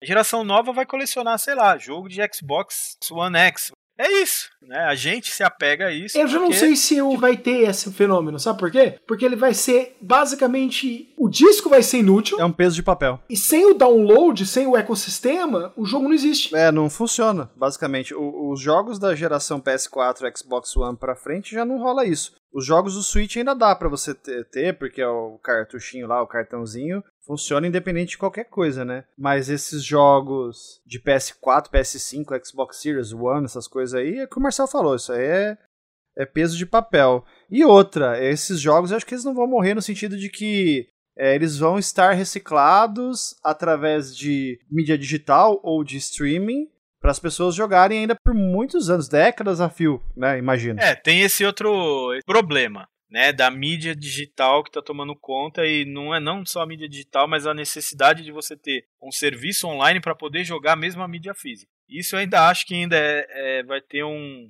uma queima ainda de valores, né? Porque se você tem um jogo de Super NES, você joga, cara, a hora que você quiser, aonde você quiser, não importa. Então acho que é uma coisa que ainda vai valorizar esses jogos. Né? De determinado momento para frente, os jogos, mesmo físico, não tem mais valor, não dá para jogar.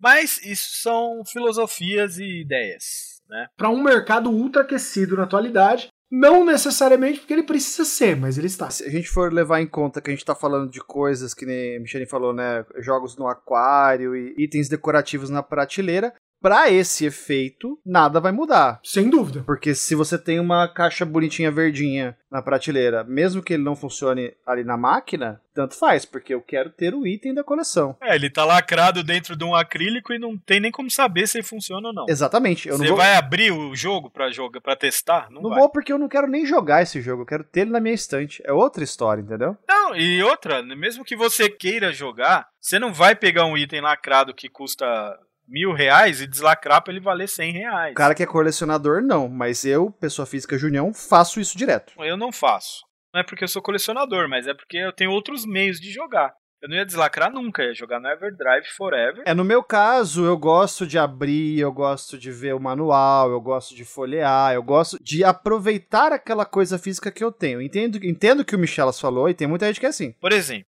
um item de NES lacrado. Se eu pegar um item de NES lacrado hoje, de Mega Drive, de Super NES, eu não vou deslacrar. Eu acho que o Marcel e o Junião também não.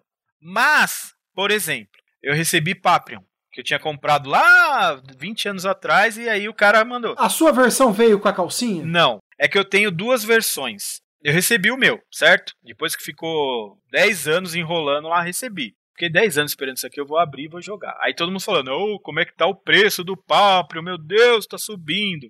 Aí tem um cara para proteger a identidade da pessoa, então não vamos falar o nome do Fabão. É, não fala não, não fala o nome do Fabão não. Aí ele recebeu o jogo e falou assim: "Não, eu não vou abrir, cara, porque pô, isso aqui tá valorizando pra caramba. Mas você vai vender o jogo? Nunca vou vender. Mas então qual é o propósito de valorizar? Ah, mas é que eu quero que o item fique valioso. Falei, tá bom. Eu não vou nem querer saber. Eu vou abrir isso aqui e vou jogar. Porque eu esperei 10 anos disso aqui para jogar, então eu quero jogar e que se dane o valor. Então, mas era um item novo. Até emprestei meu cartucho pro Junião jogar, inclusive. Mas é um item novo, então não tem emulador, não tem ROM, não tem nada. Ou você joga no cartucho ou não. Se tivesse ROM já rodando, compraria o cartucho, porque quanto mais a gente prestigia, mais itens legais e jogos legais vão sair. Mais coisas acontecem para nós. Então, assim, eu não sou aquele cara que fica querendo tudo lacrado, não mesmo. Mas um item muito antigo, não tem por que você abrir. Pelo menos não, meu ver, eu respeito quem abre. Eu também não acho que o cara, tipo, ah, você é um cozido que não abre o item, tem que abrir. Não, cara. Sabe, é um item antigo, tá lacrado até hoje. Pra que o cara vai abrir? Sendo que ele pode jogar no Everdrive. Às vezes o cara compra um cartucho Luzi, compra um cartucho Repro, sabe? Eu acho que eu concordo. Assim, eu não sei se eu não abriria. Mas hoje você tem tantas maneiras de acessar. Eu tenho pelo menos dois itens aqui que são nesse naipe que o Michelin falou com certeza algum dia eu vou abrir, vou fazer um vídeo, vou folhear o manual, vou, vou fazer o diabo. Pergunto, vou... se você tivesse um jogo que custasse, sei lá, 3 mil reais lacrado. Aí entra no mesmo paradoxo do Fabão, fazer um algoritmo. Você pretende vender esse jogo? Se sim, mantém lacrado. Se não, abre. Eu não sei, nada que eu recebi moderno eu tenho lacrado ainda. Não, nem eu. Salvo jogos de Switch que eu já tenho digital. Aí eu acabei deixando lacrado porque eu já tenho ele digital. Mas eu concordo que eu sou um idiota de ter o mesmo jogo duas vezes. Isso é normal, isso é comum. Todo mundo que tá ouvindo isso, se não passou, vai passar. É normal, né? Agora, tudo bem, eu concordo. Tenho, eu tenho o Everdrive do Game Boy Color, tenho o Everdrive do Game Boy Advance. Eu tenho eles. Eu consigo jogar esses jogos de outras formas. Mas eu gosto de ter acesso a um item que é meu. É um pouco estranho isso, talvez, para algumas pessoas. Mas para mim é importante poder abrir aquela caixa pegar o cartucho na mão, às vezes até sentir o cheiro, que nem o Michelin falou, folhear o papel, porque a gente consegue também o manual digital na internet, tranquilamente, PDF, para ver o manual, mas eu gosto de ver o manual impresso da época. É uma coisa minha, entendeu? Então eu não tenho nenhum pudor em desvalorizar um item, a menos que eu tenha minimamente uma intenção de vendê-lo no futuro, né? Se eu tenho certeza absoluta que eu não vou querer vender aquilo, eu abro e, e vou para abraço. Ou se for um item que é caro. Aí vai ser que nem o Marcel. Eu acho que eu não tenho esse Eu item. também não tenho, mas se eu tivesse eu não abriria. Tem um item que tá lacrado também, que esse pode ser que eu não abra, que é o Pitch Fighter do Master System. Mas aí eu explico. É porque eu já tenho outro aberto. É, o que eu acabei de falar. Porque hoje a gente tem várias maneiras. A gente É, pode comprar é. outro, a gente Se você pode. tem duas cópias, sim, é verdade. Ó, que nem, por exemplo, agora até me lembrei. Eu tenho um Valkyrie Profile do PlayStation 1, Black Label lacrado. É um jogo que é caro. Que aberto ele custa na média de 700 dólares. Quando eu comprei não valia nada, mas hoje, lacrado, cara, bem mais. Então, assim, eu vou abrir um jogo desse? Não, não vou abrir. Por quê? Eu queria abrir para ver os CDs, ver o manual, ver tudo certinho? Lógico que sim. Mas o valor hoje me proíbe. Se eu não tivesse essa. Não vou dizer que é vaidade, mas. Sei lá. Essa problemática de querer manter o valor do item, né? A gente pode falar assim: ah, não vou vender esse item, mas não vou nunca vender esse item, é outros 500, né, cara? Então, mas assim, uma, tudo bem, eu entendi, você tem razão, a gente não sabe o futuro, né? Pode ser que a gente se aperte daqui a pouco. Pode ser que perca o sentido também. Pode ser que aconteça alguma coisa e fique insustentável ficar aqui, aí eu tenho que mudar para outro país, sei lá, pode, pode acontecer um monte de coisa. Você pode pensar em, é. em N cenários. E lembrando mais uma vez aquilo que a gente falou no começo do episódio, a gente não tá aqui pra ditar regras, ditar regras né? Então, assim, a verdade do Michelin é a verdade dele, a minha é a minha. Eu penso que Ainda que um, que um item valha no mercado 700 dólares e até mais se tiver lacrado, que é o caso do Valkyrie Profile Black Label, se você não vai vender esse item, o valor dele passa a ser Nulo. mito. Nulo. É, é, é, uma ideia de um valor, na verdade, né? Se você não vai de fato vender e receber o din-din para usar em outras coisas, é só uma ideia, é uma coisa abstrata. Não sei se eu consegui me expressar. Você conseguiu, é, você pegou o conceito básico do item guardado. Ele é potencial de grana. Se você vai efetivamente transformar ele ou não, é surreal, mas ele tá lá. Exatamente. E, e aí eu vou pegar um pouquinho dos ensinamentos do meu guru Marcel Bonatelli, que ele teve aí no passado recente. Passou por uma situação complicada, repensou a vida dele, né? Poxa, será que de repente se eu ficar guardando dinheiro, eu vou conseguir usufruir das coisas ou eu vou de repente morrer amanhã e não fazer nada da vida? Eu penso muito nisso. Então, penso que também, além da questão do valor, né, da ideia do valor, tem a questão de você usufruir daquilo que é seu. Eu penso muito nisso. Então, assim, é, é, esse é o meu modus operandi. Quer dizer que o Michelin tá errado? Não. É o esquema dele. Tá tudo bem. Ele faz do jeito dele, eu faço do meu e tudo bem. A gente tá aqui pra, pra compartilhar ideias e, e visões sobre um mesmo assunto, né?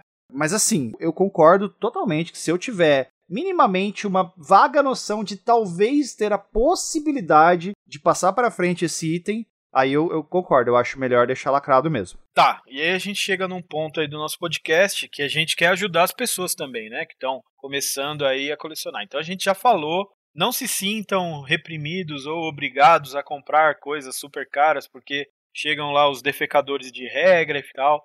Existe caras que nem eu, que nem o Junião, que nem o Marcel, que querem comprar itens ainda, são apaixonados por videogame. E aí a gente deu algumas dicas aí, né, sobre precificação. E aí a gente poderia, acho que, dar uma outra dica. Como que a pessoa pode evitar que preços dos itens fiquem exorbitantes? Qual que é a melhor maneira da pessoa fa fazer isso aí, Marcel? A melhor dica que eu daria é você comprar de outras pessoas perto de você. Ou não comprar. Não comprar é a saída máxima, né? saída máxima. Como diz o, o pai do Chris, né? Porque se economizarmos um dólar, temos dois dólares, né?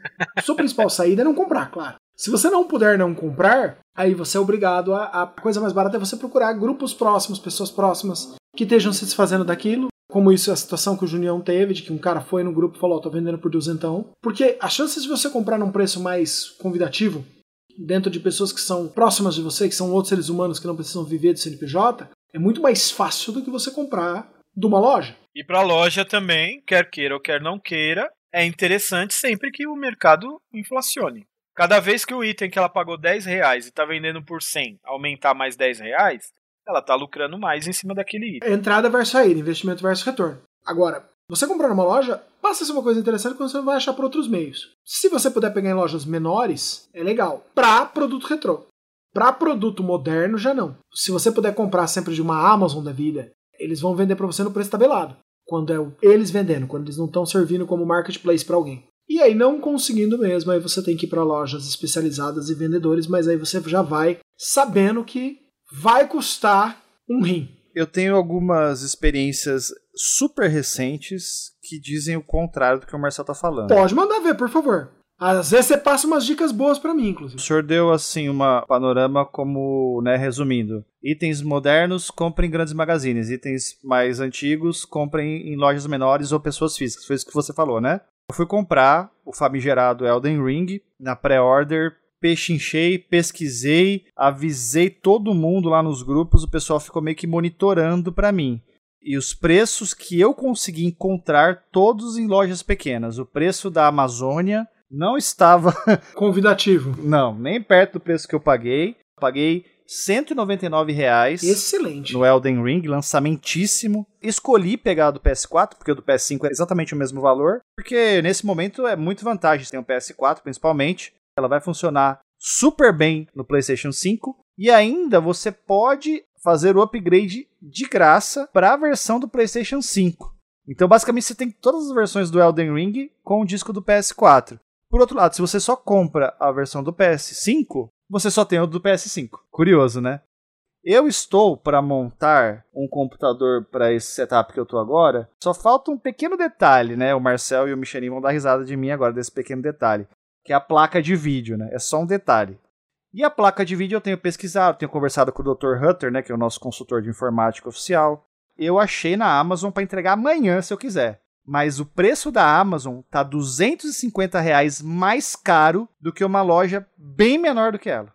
A mesma placa. Eu nunca passei por uma situação assim, cara. Eu já tenho uma opinião um pouco diferente. Eu acho que a paciência a melhor aliada que você pode ter. Eu concordo. Muitas vezes, de repente, não é a, a solução mais agradável. A paciência é sempre bom. Como eu falei no começo do podcast, para mim é uma vaidade, e quando eu digo vaidade não é do sentido legal da palavra, que eu tenho hoje que eu não consigo me desapegar de alguns itens. Se eu fosse uma pessoa racional, eu não teria esses itens mais. Você já teria se desfeito deles, já teria deixado eles partirem. Eu acho que você deve vender o Snatcher o mais rápido que você conseguir. Ainda não. e não é porque eu tô esperando valorizar e nem nada do gênero. Até porque existe também uma outra grande verdade.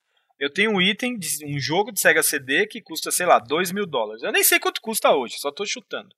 Eu vou achar um cara que vai dar 2 mil dólares no meu Snatcher? Só tem um jeito de descobrir. Provavelmente não. Então também tem essa grande verdade. Porque às vezes o cara fica, ah, vou segurar esse item que vai valer mais, vai valer mais, vai valer mais, só que chega uma hora que ninguém mais vai querer comprar aquilo. Porque tem um risco, se dá mal, agregado com valor alto. Então, tipo, cara, é um negócio assim que complica entendeu?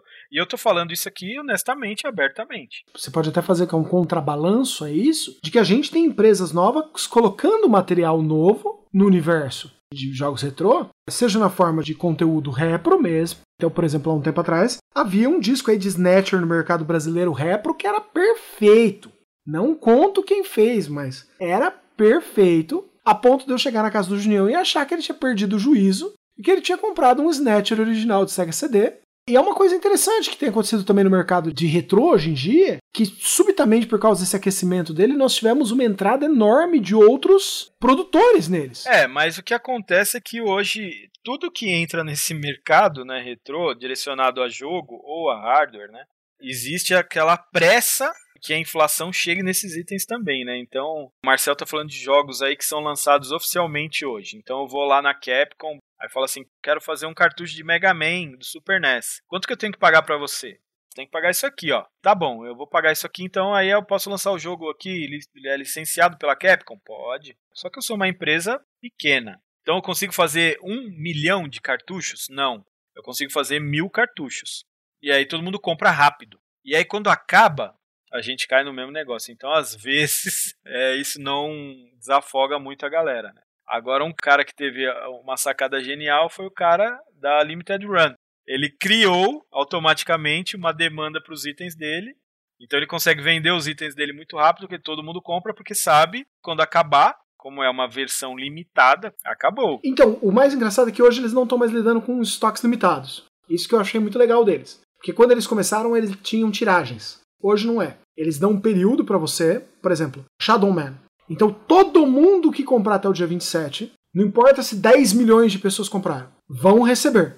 Então não fica mais tão limitada mais a tiragem. Mais inteligente ainda do que eu imaginei, porque agora ele consegue vender o máximo que ele pode, ele não fica limitado a quantidades pequenas e ainda assim mantém necessidade do cara comprar logo. Mas a Limited Run ela tá fazendo assim, porque ela come o bolo e mantém o bolo. Genial. Foi esperta nisso.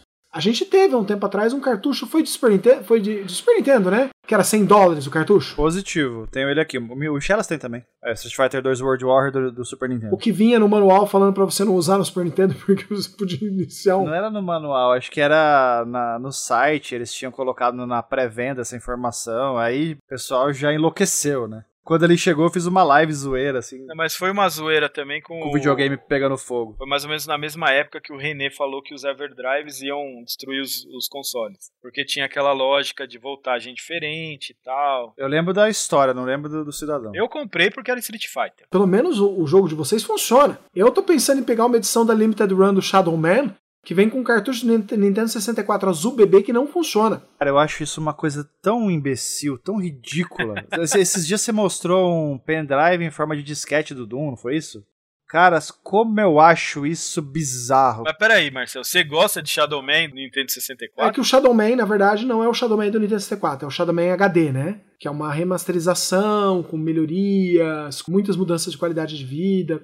Eu tenho gostado muito das remasterizações de jogos de Nintendo 64 e Dreamcast, mestre. Elas têm vindo muito boas. Eu realmente não tô acompanhando. Uma que eu tô torcendo muito, uma que eu tava torcendo muito e que saiu, agora eu tô esperando a versão física para comprar, acho que é que chama Exhumed. Era um jogo do, do Sega Saturn barra PlayStation 1, muito bom. Eu tô esperando a versão física da Limited Run pra pegar ele. E um outro que eu espero que saia eventualmente, mas a gente ainda não sabe nada sobre, é o Turok 3. Porque já saiu um, já saiu dois, falta o 3. E o 3 eu considero o melhor dos, dos três Trocs. Eu realmente queria ter ele, cartucho. Aí você vai fazer aquela pergunta, mas você já não tem ele no seu Nintendo 64? Eu tenho no Everdrive. Mas ele roda muito, muito mal no Nintendo 64. É muito complicado usar ele. Tem alguns momentos lindos, mas tem alguns momentos muito ruins.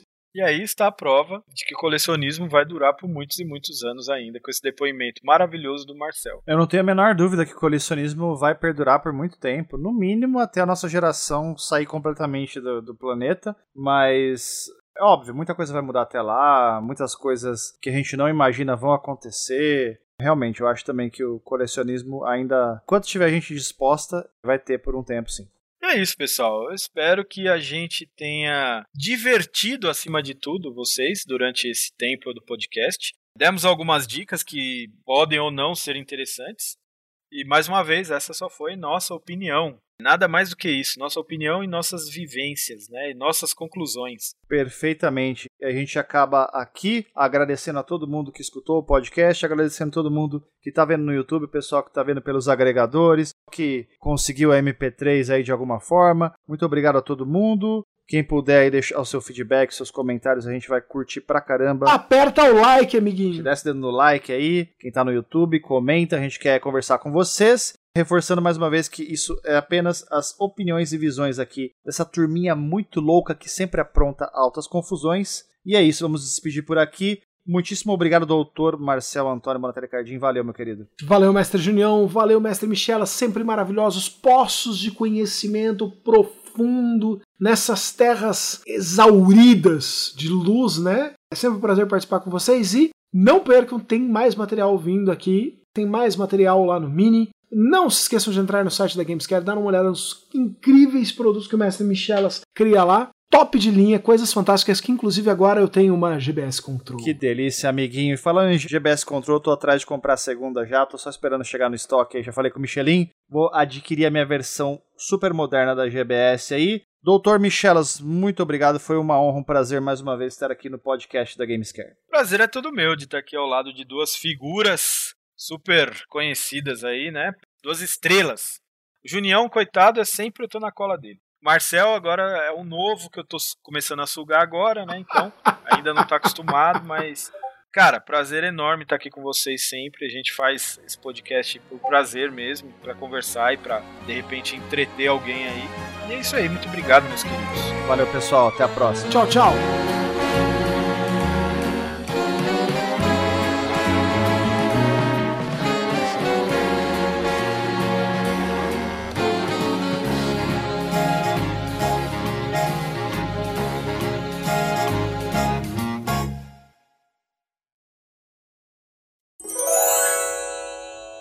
Microfone digno pro cara que tem a voz de radialista. Ah, bem que eu queria, viu? Bem que eu, eu queria. garanto ao senhor que quando eu tiver 800 reais e não tiver nada da Gamescare que eu precisar pegar, Não eu... esquece, não vai acontecer nunca isso. Falando em 800 reais, Marcel. Ih, caralho. Você fez um gerigasmo do Super NT. Sim. Ah lá, sabia, tá vendo? Você falou que é o melhor NES, Super NES. Não, eu não falei que é o melhor Super NES do mundo. Ô, ô Michelin, se você quiser, você assiste o vídeo de fevereiro lá tem o que a gente ganhou de um, de um patrocinador, né? Eu vou mostrar pra você uma- um dos itens que eu ganhei. Cara.